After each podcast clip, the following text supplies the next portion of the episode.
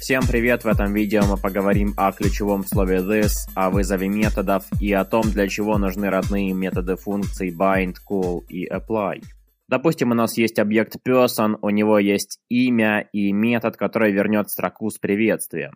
Но мы хотим, чтобы это была не обычная строка hi, а чтобы этот человек мог также представиться. И поэтому внутри этого метода нам нужно получить значение свойства name этого объекта. Это можно сделать, например, так. И затем попробовать вызвать этот метод и вывести результат в консоль. И мы увидим, что это работает. Но в таком подходе есть некоторые косяки.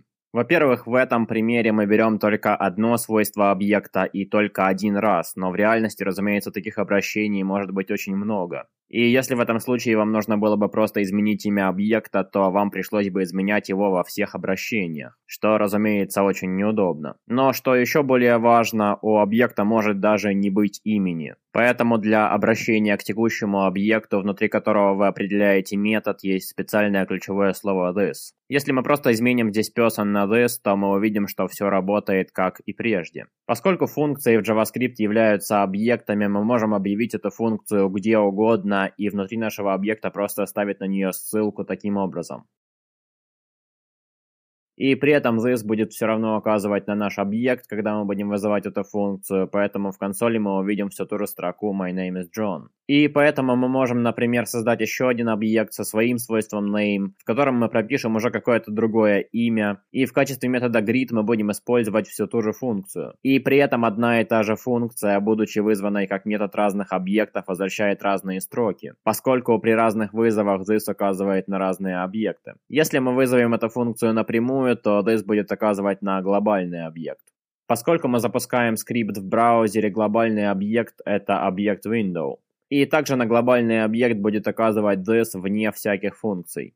Но когда мы вызываем функцию как метод какого-то объекта, this указывает на этот объект. Тем не менее, могут возникнуть случаи, когда вам нужно вызвать метод какого-то объекта, но при этом самому указать, на какой объект должно указывать ключевое слово this.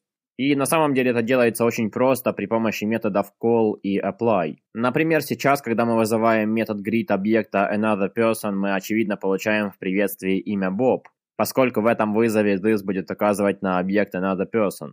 Тем не менее, если мы вызовем не функцию greet напрямую, а вызовем ее метод call, в который первым аргументом передадим объект, на который должно указывать ключевое слово this, то мы увидим, что возвращается уже другая строка. Если эта функция принимает аргументы, то мы можем передавать их, прописывая здесь же после объекта через запятую. И метод apply делает абсолютно то же самое, что и метод call. Единственная разница в том, что аргументы передаются не через запятую, а массивом, вторым аргументом. Какой метод использовать, call или apply, зависит от конкретной ситуации.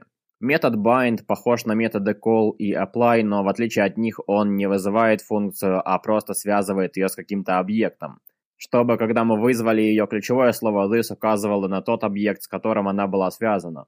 Метод bind, разумеется, не изменяет исходную функцию, а возвращает новую функцию.